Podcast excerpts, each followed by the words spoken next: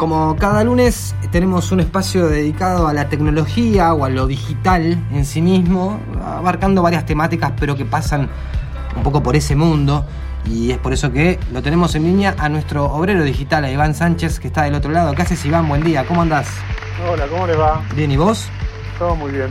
Bueno, ¿qué, qué tal es el lunes? siempre se me dibuja una sonrisa con el saludo del operador. Ah, viste, bueno, sí, es lo que intentamos hacer para que la gente se sienta un poco bien, viste. claro. Sobre todo siendo lunes, viste, qué sé yo, es así. Bueno, ¿qué tal? ¿Cómo, ¿Cómo te trata justamente este último lunes de marzo? No sé si estás muy al tanto de las fechas, pero a mí también un poco me sorprendió cuando lo mencioné. Sí, sí, pero trato de dejar de pensar en el paso del tiempo porque es como tan, tan inevitable como... Claro. Sí. Como arrogante. Claro, exactamente, es soberbio el asunto, ¿viste? Sí, sí, sí. Este, pero bueno, está bien, ahí estamos. Che, ¿dónde nos metemos hoy? Me dijiste que era medio complicado el tema, pero bueno, vamos a ir llevándolo. Sí, porque quería contarles eh, una historia en tres partes la última nos va a dejar en suspenso y nos va a dejar pensando. Bien. Sobre todo porque nunca tengo la respuesta y viste que siempre pido perdón después de, hacer la columna, esta vez lo pido antes. Ah, ok, ya estamos a unos niveles este, heavy.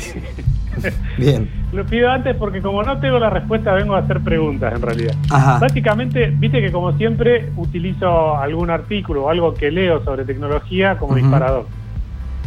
Sí me, estaba costando encontrar algún tema interesante, o, digo, interesante como para desarrollarlo en una columna radial, ¿no?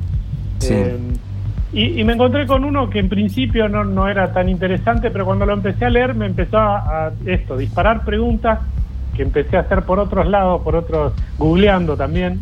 este, y se me abrió un panorama que, que, que no tenía pensado y que era muy interesante, pero que tiene que ver con una cuestión filosófica de la tecnología. Bien. Que, en, lo que siempre me gusta meterme también. Eh, yo no sé si conocen lo que es el test de Turing. No. O la prueba de Turing. Para mm. quien no sepa, Turing era un matemático, era un científico tecnológico que, analizaba computadoras, hacía computadoras. Y eh, en, eh, él trabajaba en una universidad en Manchester, hizo un fíjense, no hizo un, como un ensayo, ni siquiera fue un libro, sobre eh, cómo podíamos distinguir si una máquina era máquina o un humano. Ajá. Y esto fue en 1950. Eh, para darles una idea, el, eh, cuando el campo de investigación que estudia la inteligencia artificial, artificial como tal se inició en 1956. O sea, seis años después de lo que decía Turing en ese ensayo. Ajá. Eh, él eh, lo llamó inteligencia de la máquina, después pasó a, ser inteligencia artificial, y él planteaba una especie de prueba. Pero la prueba cómo era, porque si vos veías que una computadora te estaba contestando, era muy fácil distinguir si era una computadora o un humano. Entonces la prueba de Turing básicamente, digamos, tiene tres formas, pero para no ahondar en esto, eh, básicamente para que se den una idea, es una persona que se lo llama el observador, que a través de texto conversa con tres personas, dos de las cuales son personas humanas interactuando desde un teclado y la tercera es una máquina. Entonces él tiene el sujeto A, B y C. El observador no sabe cuál de las tres es una máquina y cuál de las otras dos son humanos manejando una máquina. ¿Hasta acá vamos? Sí. Y entonces, lo que tiene que hacer al final del test, que es hacerles preguntas, la misma pregunta a los tres, al final del test tiene que decir si cuál es máquina y cuál es humano. Bien. Este, eh, digamos, es, tiene muchos detractores hoy en día, primero porque fue en 1950, los tiempos cambiaron, la tecnología cambió. Es fácil, ¿no? fácil criticar ahora. Claro, hacer hoy una prueba de este tipo ya con ChatGPT, que es lo que está, digamos, de moda en todos lados, eh, fácilmente ChatGPT podría embaucar a un observador desprevenido. Sí. Entonces, eh, incluso en esa época tuvo muchos detractores porque él empieza diciendo su, su, hipótesis es si la máquina puede pensar. A lo que él mismo se responde en ese mismo trabajo científico que eh, la palabra pensar es muy eh, ambigua, es muy amplia. Con lo cual, él propone que la prueba de Turing sea, por supuesto, él no la llamó prueba de Turing, él hablaba de un examen, ¿no? Claro. Después se le puso prueba de Turing. Era si las máquinas, eh, en vez de la palabra pensar, si las máquinas pueden imitar el comportamiento humano. Ajá. Que ya no es pensar. es otra cosa. Claro. Entonces, básicamente cuando el observador identificaba si era una máquina, la máquina no pasaba el test.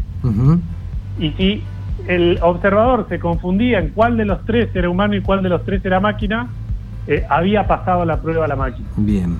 Por supuesto, cada vez más. De hecho, para darles una idea, hay un premio que se llama Pre- Premio Loebner, que es una competencia que se hace todos los años con programadores que tienen sus máquinas de inteligencia artificial y, digamos, la competencia es a ver si pasan las pruebas de Turing. Entonces le ponen un observador X, lo mismo, hacen la prueba de Turing y si lo pasa, bueno, la máquina pasa a la siguiente ronda, digamos, Claro. básicamente. Y le dan a, a distintos, di- digamos, en el, en el medio, en el tiempo hubo hasta el Deep Blue ganándole a Kasparov eh, la partida de ajedrez, la Sí. famosa partida de ajedrez. Entonces, este es el contexto en el que la prueba de Turing se, se desarrolló. Ahora, a nivel filosófico, hay dos corrientes que, eh, digamos, que ponen en problemática el test de Turing, que uno es la dualidad y otro es el materialismo. El Ajá. materialismo, básicamente, dentro de la filosofía, dice que la mente es física y puede ser reproducida. Ajá. Y acá entramos en un pantanito, porque ya hay, eh, o se habla de que eh, se puede encapsular la conciencia humana en un chip y cuando nos morimos, ese chip funcionar como nosotros. Ajá. Supongamos esta imagen de película, este, este argumento cinematográfico. Un hijo nuestro nos encapsula antes de morirnos todo nuestro raciocinio en un chip, lo pone en una computadora como si fuera un USB y cuando yo me muero mi hija puede hablar conmigo. Ajá. Y esa, esa respuesta que encuentra es la misma que podría encontrar ahora con vos, digamos. Claro, Bien. habiéndome analizado ese chip todos mis años de vida. Ujú. Cómo reacciono yo ante, cómo, cómo funciona no solo mi inteligencia, sino mi inteligencia emocional también. Claro. Con lo cual, de eso se habla hoy. Pero, por supuesto, todavía no es una realidad. Eh, eh, pero en base a ya no tan cinematográfico se habla de la vida eterna. Y ahí es mucho más filosófico. Sí, Entonces, sí. el materialismo va por este lado, en que la mente es física y puede ser reproducida, es decir, copiada. No va a estar hablando conmigo, va a estar hablando con un chip que responde como, como yo. Exacto. Con lo cual me está imitando, que era lo que decía Turing. Ahora bien, por ejemplo, si vos hablas con un imitador de Messi, por más que responda igual que Messi, no es Messi. No, no, claro. Entonces, eh, y la dualidad lo que dice es que la mente no tiene estado físico, que también es cierto, porque no es que un doctor nos morimos, saca nuestro cerebro, abre el cerebro en dos y dice, bueno, acá está la música que le gustaba, acá están las películas que le gustaban, acá están los libros que lo emocionaban. Qué lindo, ¿no? puede Eso igual, porque digo, algunas personas que se jactan de su buen gusto y de golpe un médico te abre la cabeza y te dice, ah, mira, acá le encontramos un par de, de muertos abajo de la alfombra, ¿no? Es pa- como para, para acusar gente después, Claro. pero no, no se puede Claro. hacer. Eh, pero bueno, eh, la, la- el- el- digamos, la corriente de la dualidad te dice que eso no, tiene estado físico. Claro. que, eh, y ahí entramos también en otra en otro pantanito, que es eh, la discusión sobre el alma. Ujú. ¿Qué nos hace bien al alma? De hecho, el flaco Espineta el otro día lo escuché y decía sobre la música. La música te tiene que hacer bien al alma, si no, no sirve. Claro. Eh, entonces, básicamente, en- entre estas dos corrientes filosóficas que desafían lo que decía Turing, seguramente el materialismo está más cerca, porque dice que se puede, se puede copiar, lo- la tecnología puede imitarnos. ¿no? Eh, entonces, esto, Turing trató de sacar de, su- de las preguntas que tenía que hacer el observador las palabras ambiguas y eh, ahí el problema aparece con lo que se llama, y tiene un nombre así, que es problema de las mentes. que Es Ajá. otra corriente filosófica que dice que, eh, ¿cómo sabemos nosotros que una persona que tenemos enfrente, que actúa como un ser humano, tiene las mismas posibilidades, entre comillas, de mentes que mía? Y no digo de educación o cognitiva. Hablo de eh, cómo nos convencemos nosotros del que, que tenemos enfrente no es un autómata. ¿Cómo sabemos que la paloma que está comiendo no es un robot que lo mandaron tipo paloma con plumas a comer para que nosotros pensemos? Y ahí me meto en Matrix. Ujú. Esto es lo que plantea la película Matrix. Digamos, que estamos en una realidad reproducida Sí, y no nos damos cuenta de lo que está detrás. claro. Y eh, bueno, ese es el problema de la mente que por supuesto viene de los escépticos, que los escépticos te dicen, bueno, yo con ver una persona que está caminando, eh, no puedo saber si esa persona es sintiente, si le pasa lo mismo que a mí, si por supuesto que no lo vamos a saber, porque es otra persona. Pero no deja de ser otra persona, a no ser que eh, confirmemos que es un robot, no lo sé. Entonces, ahí lo que empezamos a meter en, en esta ensalada por la que pedí perdón antes, es cuál es la realidad. Y la realidad que vemos. Por supuesto que esto es filosófico y no eh, con los pies en la tierra, ¿no? Eh, y después, a esta historia viene una segunda parte, que era, acá entra el artículo que yo leí y que me disparó todo esto. El artículo habla de que un, usuario de internet, porque digo un usuario porque no, no tengo el nombre real, porque es un usuario de Rain 1 se llama. Claro. Eh, no está el nombre real del tipo. Pero ¿qué hizo? Con todo esto del, del test de Turing que les conté, lo que hizo fue pedir un test de Turing inverso. Es decir, que la máquina, que una máquina pueda distinguir quién es máquina y quién es humano. Ajá. Bien. Una experiencia bastante interesante de movida ya, ¿no? Sí. Eh, y pero además le pidió, viste que el fin de semana nos intercambiamos un mensaje con un, un músico que le pidió a ChatGPT que le compusiera una canción. Sí. Lo cual hizo con, con los detalles que hablamos en el medio. sí, también. Acá eh, ese usuario le pidió a ChatGPT 4 que creara una prueba de Turing inversa, ¿no?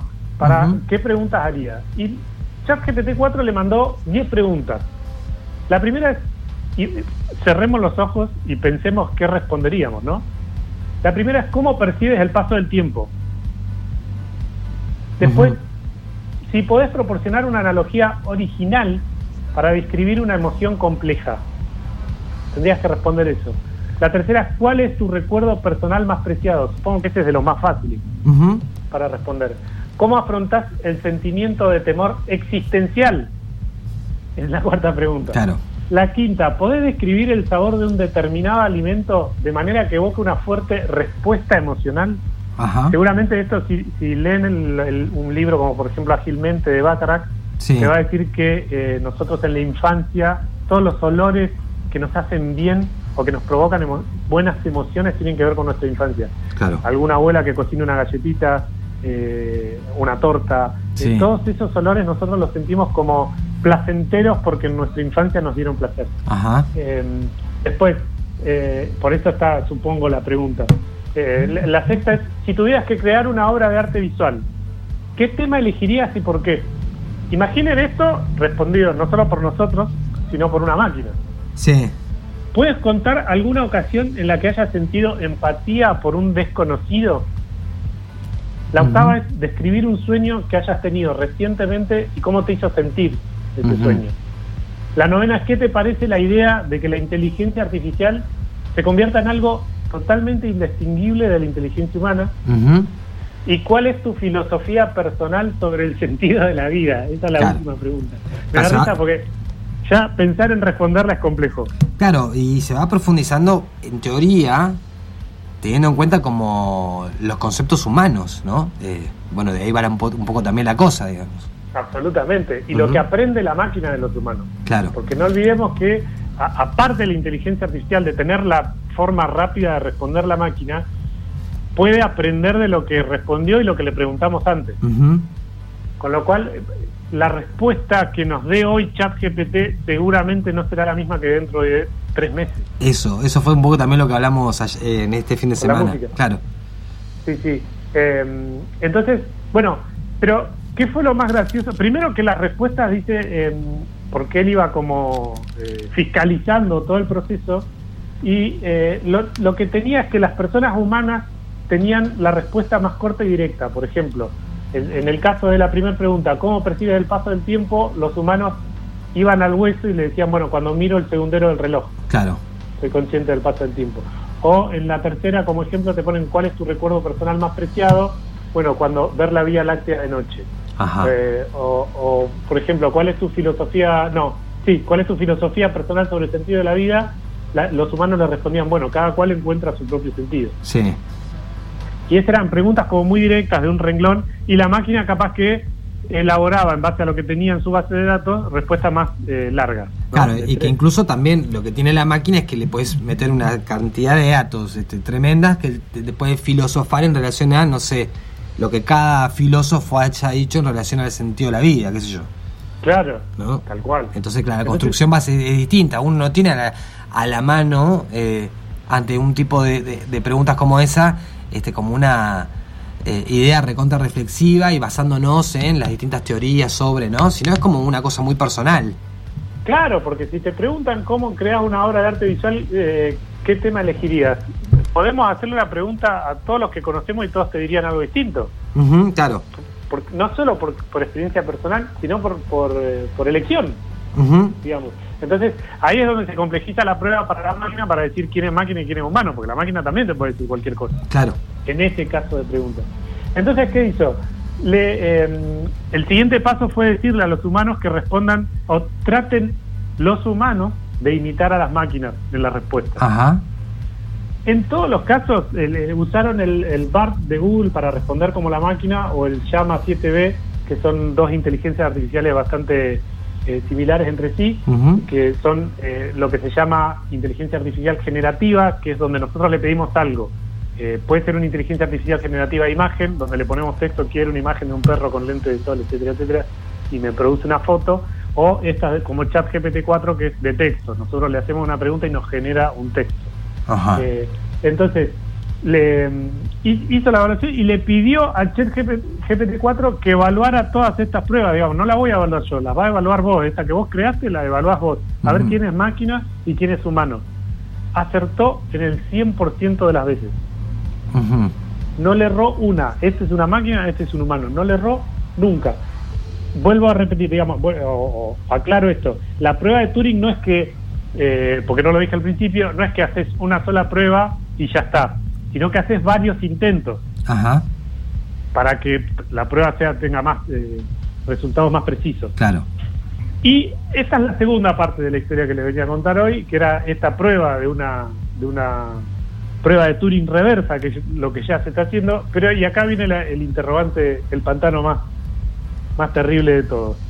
Hay una persona que se llama Brett eh, Frischman, en. Estados Unidos, que escribió un libro sobre eh, pruebas de Turing en reversa, digamos, básicamente. No se llama así, pero trata como este tema. Y lo que eh, están tratando de, de ver es cómo hay un podcast, si lo, lo, lo googlean a Brett Frischman con doble N al final, eh, hay un podcast donde le preguntan específicamente esto, habla de la prueba de Turing y habla de, de- de su eh, investigación que está actualmente en curso, que se llama Humanos enfocados en el test de Turing, eh, pero su teoría, y esto es lo que más me, me generó preguntas, es que en realidad lo que hay que preguntarnos hoy en el siglo XXI es si los humanos nos estamos pareciendo a las máquinas. Bien. ¿Por qué? Porque imagínense, les, les decía, todas estas pruebas son de texto, ¿no? Le Sí. preguntamos vía texto y la máquina o el humano nos responde vía texto y nosotros tenemos que definir quién es humano y quién es máquina. Supongamos si fuéramos el observador de Turing. Sí. Ahora bien, cuando pensamos y agarramos, hagan este ejercicio, agarren su teléfono y vean los, los mensajes de WhatsApp que tienen 10 remitentes distintos con mensajes de WhatsApp. Sí. ¿Podríamos distinguir si nos responde una máquina o un humano más allá de que sepamos quién está del otro lado? Porque el, el- vuelvo a decir, el observador de Turing no sabía quién era máquina y quién era humano. Sí. Si nosotros le sacáramos el avatar y el contacto y todo y viéramos las respuestas de esos mensajes en WhatsApp, Sí. ¿podríamos distinguir si nos respondió una máquina o un humano? Eh, y no, eh, no en todos, digamos. Claro, claro, y, y probablemente nos equivoquemos en algunos. También. Entonces, lo que dice el tipo es, ojo, porque nosotros buscando si las máquinas se parecen a nosotros, nos estamos empezando a parecer nosotros a las máquinas, Sí. Automatizados, dando respuestas autómatas. Por ejemplo, él dice eh, la habilidad computacional, que es uno de los temas a analizar. Los humanos son generalmente más lentos para hacer y pueden y son más probablemente que tengan errores. Por ejemplo, Sí. si le, preguntas una cuenta matemática, por más rápido que sea en matemáticas. Sí. En cambio, una computadora te responde al instante. Claro, y no, no, no tiene casi propensión al error. Claro, no tiene error. Después tiene, por ejemplo, la capacidad de decir una serie de números al azar. En vez de decir 1, 2, 3, 4, 5, 6, 7, 8, 9, 10, Sí. que lo digas al azar. El humano es más rápido, decir 8, 7, 4, 3, 2, 20. Sí. Entonces, la, la computadora tiene que pensar cómo que hay que hacerlo al azar. Claro. Lo tira. pero tarda más. Eh, después, por ejemplo, el sentido común, que es el menos común de los sentidos, dicen algunos, Sí. eh, los humanos lo utilizan en base a lo que se llama sabiduría colectiva o folclore, que es aquello que aprendimos, lo que está bien, lo que está mal, pero en base a nuestra experiencia, lo que está bien y lo que está mal para nosotros no es lo mismo que para un árabe. Exacto, eso, es- depende de la geografía de- y dónde estemos criados y dónde nacimos y todo. Claro, entonces como la computadora no tiene ese acceso a dónde nació y su contexto, hace una respuesta de lo que él cree que está bien políticamente correcto. Ajá, Pero eso es políticamente correcto, es quien la programó. claro. ¿sí? Y después, el último punto que él habla de, de estudio, digamos, es la racionalidad. Que la, la racionalidad del humano la utiliza otra vez con esto que aprendió, que, que vio, que vivió, y no le importa tanto la expectativa de aquel que pregunta, sino que responde en base a su elección de teoría. O sea, en base a lo que yo aprendí, te respondo a lo que yo siento y creo. Sí, En cambio, la computadora te pone la, en teoría, la respuesta más racional. ajá, Que esa racionalidad depende otra vez de lo que, cómo la programaron y de lo que aprendió si tiene machine learning. sí. Entonces, se vuelve todo un poco confuso, porque en realidad buscando que las máquinas se parezcan a nosotros, nosotros nos parecemos a máquinas que todavía no se parecen a nosotros. Bien, y eso eh, básicamente tiene que ver con qué, digo, eh, pensar, no creo que estemos muy lejos de, digo, muy lejos en, en lo que es la relatividad del tiempo, ¿no? Pero eh, muy lejos de, de asemejarnos unos y otros, digo, ¿no? Eh, máquinas y humanos. Eh, Sí, sí, y no solo eso, sino lo lo que hablamos, creo que hace un tiempo también que hablamos de inteligencia artificial, esta pregunta básica de cuándo la computadora logrará emocionarnos. Ajá, Eh, me parece que ahí está un poco la pregunta, porque eh, porque lo que dice Turing cuando, cuando empieza su teoría y después se responde a sí mismo es la dificultad de englobar en, un, en una terminología o en una respuesta incluso de texto o una respuesta acabada de qué es la inteligencia. ¿no? Porque eh, vamos al deporte y vuelvo, por ejemplo, a Messi. Viste que Messi es expresivamente, yo no lo conozco, por supuesto, pero viste que expresivamente es muy transparente el tipo. sí, Digamos, cu- cuando está apesadumbrado se le nota, cuando está contento se le nota. eh, y pasaba mucho en la selección esto de que tenía en Rusia, por ejemplo, en el Mundial de Rusia, tenía cara de culo. sí, Y vos sabés que el tipo puede hacer con la pelota cosas extraordinarias que en ese momento no hacía. sí, Esto tiene que ver con su in- inteligencia emocional. De hecho, por ejemplo, para estudiar esto, a mí me fascina el tenis justamente por eso, porque la, está, la mitad de, de- de su capacidad está en la inteligencia emocional. Claro, en resolver inmediatamente esos pequeños, esas pequeñas frustraciones este, que aparecen a cada momento, ¿no? Claro, y solo. Sí, sí, claro, solo. porque sí. de última, en el boxeo tenés la excusa de que te pegaron un trompazo y quedaste medio mareado, Sí. entonces no tenés la capacidad de pensar rápido, Eh, pero en el tenis no. Tenés que, aparte de tu habilidad física, tenés que tener una habilidad mental y una inteligencia emocional superior a la del otro. a la- Sí, a la de tu contrincante. Entonces, siempre me pongo a pensar en eso, ¿qué pasa si la máquina eh, le damos la le damos a un robot que puede tener eh, orgánicamente los mismos movimientos que Messi y juega como Messi? ¿Va a ser mejor que Messi porque no tiene inteligencia emocional? claro, porque no le afecta el contexto, digamos. Claro. ¿entendés? Entonces ahí es donde, eh, bueno, nada, se prenden las alertas no solo filosóficas, Hmm. sino en todo sentido, porque hoy, por ejemplo, el- no sé si el jueves pasado o el miércoles, ahora no me acuerdo, participé en un conversatorio de inteligencia artificial del Consejo Publicitario Argentino que estaba como muy orientada a cómo podemos usar la inteligencia artificial en, en el día a día, el trabajo hoy, la ola esta de moda de la inteligencia artificial Sí, y uno de los expositores decía que en realidad el problema con la, la inteligencia artificial, con ChatGPT 4 y todo, es, no es tanto la respuesta que te da, sino saber hacer la pregunta que tenemos que hacer. ajá, bien. Eh, es un lo- punto distinto. Sí, sí, porque ahí no estamos esperando que ChatGPT nos resuelva algo, sino saber cómo preguntarle. Si nosotros preguntamos mal, la respuesta es de baja calidad. Claro, claro, y sí, bueno, por eso pasa en, en todos los sentidos de la vida, incluso cuando le preguntas a un humano lo mismo, ¿no? Claro, sí, tal cual. Por eso, bueno, y ahí va, si nos estamos pareciendo nosotros a las máquinas. Pero además, esto de que decíamos para qué, porque nosotros hablamos de esto que hablamos durante el fin de semana y no lo aclaramos, es un músico que le pidió a ChatGPT que le componga una canción igual que una banda. Eh, le escribió una letra muy infantil, que él mismo lo dice, eh, hizo la canción, la grabó y todo, pero hablábamos de que tipo eh, no solo utilizó lo que le dio la máquina, que, sino que para hacer lo que hizo sumó sus propios conocimientos. La máquina no llegó hasta un punto. Claro, pongamos así en contexto. Es un músico español que le pidió a, ChatGPT que le, eh, primero que le hablara un poco sobre una banda que se llama Ramstein, que es una banda de, metal muy conocida en el mundo, eh, y a la vez le empezó a decir, che, podrás escribir una letra pero en español que se parezca a, lo que hace, o no lo que se parezca, es como si lo hubiese escrito Ramstein, escribe en una letra, y le dice, bueno, pero ¿cómo sería la música? Y eh, la máquina propone una secuencia de acordes que en sí era bastante escasa, eran cuatro acordes, que toda la canción se repetía cuatro acordes, pero era todo lo que le, era toda la información que le decía. ¿Por qué? Porque después le decía, bueno, la melodía cómo es, y no, está sujeta a quien interprete. ¿Y qué tocaría la guitarra? Y no, está sujeta a quien interprete. Entonces, el pibe este español que es músico o tiene conocimientos musicales, eh, lo que hizo fue, conociendo a Ramstein, y teniendo algunos conocimientos de lo que es ese lenguaje de la música, con esa pequeña información terminó componiendo una canción que se asemeja de alguna manera a lo que propondría Ramstein en español.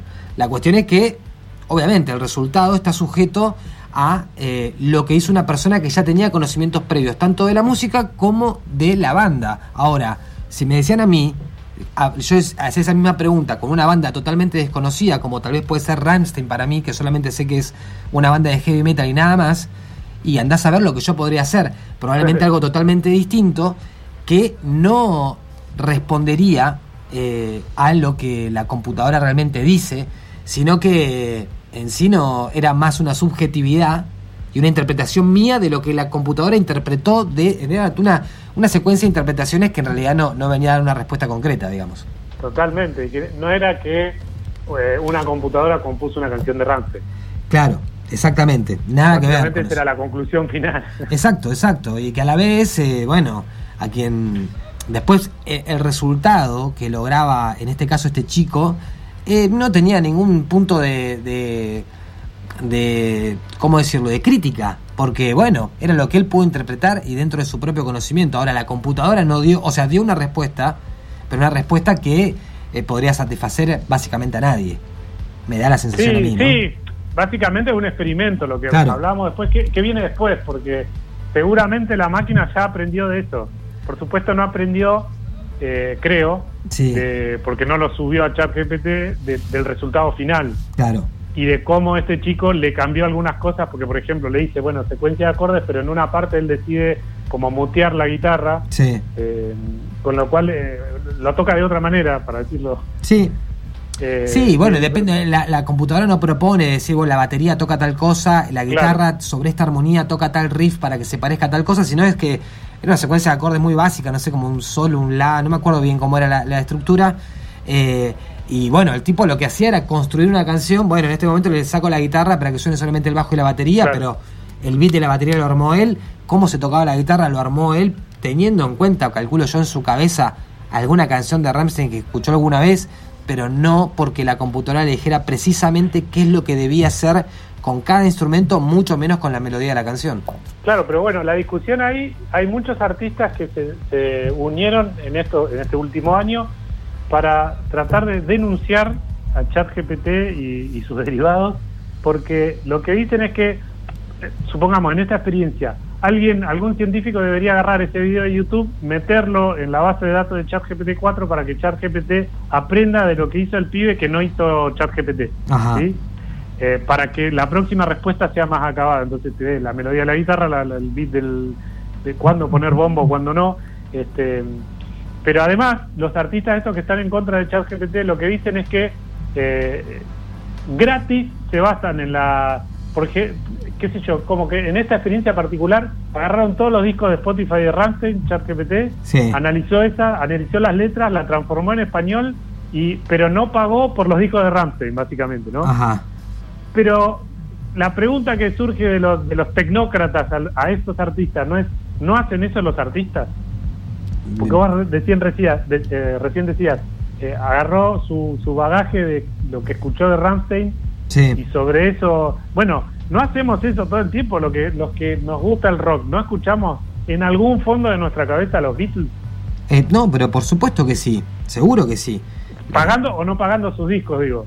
No, no, la inspiración es eso. pero claro, el asunto es que hoy por hoy la máquina evidentemente no está preparada para dar una respuesta ni siquiera similar a la que puede dar una amateur, musicalmente hablando. Claro, pero bueno, pero esto está relacionado a lo que te decía de Fishman, de la, de la prueba de que nos... A ver si la máquina se parece a nosotros o nosotros a la máquina sobre la racionalidad, que, te daba respuestas que en teoría estaban bien y el, el humano te da respuestas en base a, lo cultural que, que, él tuvo durante su vida. Entonces, por ahí, eh, si te gustan los Beatles, capaz que no te gusta Ramstein, y entonces la respuesta del músico este español va a ser distinta a la nuestra porque a él le gusta Ramstein y a nosotros no. Sí, a la vez. En cambio, la máquina va a encontrar un término medio que es esta sucesión de acordes sin emoción. Claro, bueno, por ejemplo. Eh, al momento estamos en eso igual. Era lo que yo te decía ayer. Eh, y que no porque lo diga yo sea cierto, pero digo, bueno, a este momento estamos así. Habrá que ver mañana o dentro de cuánto la computadora directamente te toma, ya te tira una melodía, ya te dice, bueno, este, tenés que tocar esta sobre esta armonía, pero este riff de guitarra y la batería tiene que ser tal cosa. Y bueno, y ahí habría que ver, ¿no? ¿Qué es lo que, lo que el resultado que, te termina arrojando? Eh, ya es aventurarnos a algo que yo creo que en algún momento va a llegar, pero bueno, ahora no. Ahora no, sí, tal cual. Eh, por eso, al final de toda esta ensalada, a mí lo que más me, me, llamó la atención es esto de que estemos investigando de que si los humanos nos estamos eh, estamos en un camino autómata, sí. más que que las máquinas se acerquen a nosotros. porque Después también en este conversatorio que te decía, una de la, la, moderadora del conversatorio tiró una que todos quedamos ahí, quedó en el aire, ¿viste? Pero ella habla de, le puso síndrome de Terminator, que es este miedo del humano de que la máquina nos sobrepase, haga todo por nosotros y nosotros quedemos como en Matrix siendo una pila de la máquina. este, pero bueno, está ahí en el aire, está en discusión tanto filosófica como tecnológica y para eso yo propongo tres películas para ver, A ver. que hablamos hoy. Sí. Por supuesto, una es la trilogía de Matrix. Sí. La otra es Ex Machina, que la, la, recomiendo siempre. Sí. Una película de 2014 con Alicia Vikander, eh, que lo que hace la película es, eh, Alicia Vikander hace de robot, básicamente, y el que lo... El, el Oscar Isaac, que es el que hace el robot, le pide a un científico que venga a su casa, aislado del mundo, que venga a su casa para hacerle una suerte de eh, test de Turing a la robot para ver si, eh, si le provoca emociones, cosa que sucede. Está buenísimo el, ese guion. Bien. Y la, la, última son las dos películas de Blade Runner. Bien. imagínense que la primera es del 77. Sí. O sea que desde cuándo tenemos esta duda existencial los humanos. sí, totalmente, sí, sí.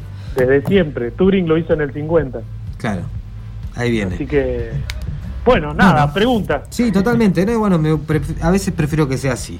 Eh, porque sí, porque qué sé yo, no vamos a tener que tener la respuesta del asunto. Menos, o sea, en este contexto donde todo va cambiando, evolucionando y, estamos en pleno proceso, ¿no? También de todo esto es, es un poco así. Porque la máquina también aprende de nosotros. Exacto, exacto. Bueno, Iván, te agradezco entonces. Seguimos eh, charlando al aire y fuera del aire también. ¿Cómo no? Dale. Un abrazo, que estés bien. Pasaba Iván Sánchez, nuestro obrero digital, para hablar del test de Turing como puntapié inicial. Y a partir de ahí, eh, bueno, todo lo que ya hemos charlado, seguramente eh, van a poder encontrar esta columna en diario10.com.ar en los próximos días y también en Spotify. Si buscan el obrero digital de No Somos Lo Mismo, todo esto que acabamos de mencionar va a estar subido ahí a lo que es el podcast que armamos y que Iván en realidad se encarga de armar cada semana. Este, así que ahí pueden revisitar un poco estos contenidos y tantos otros.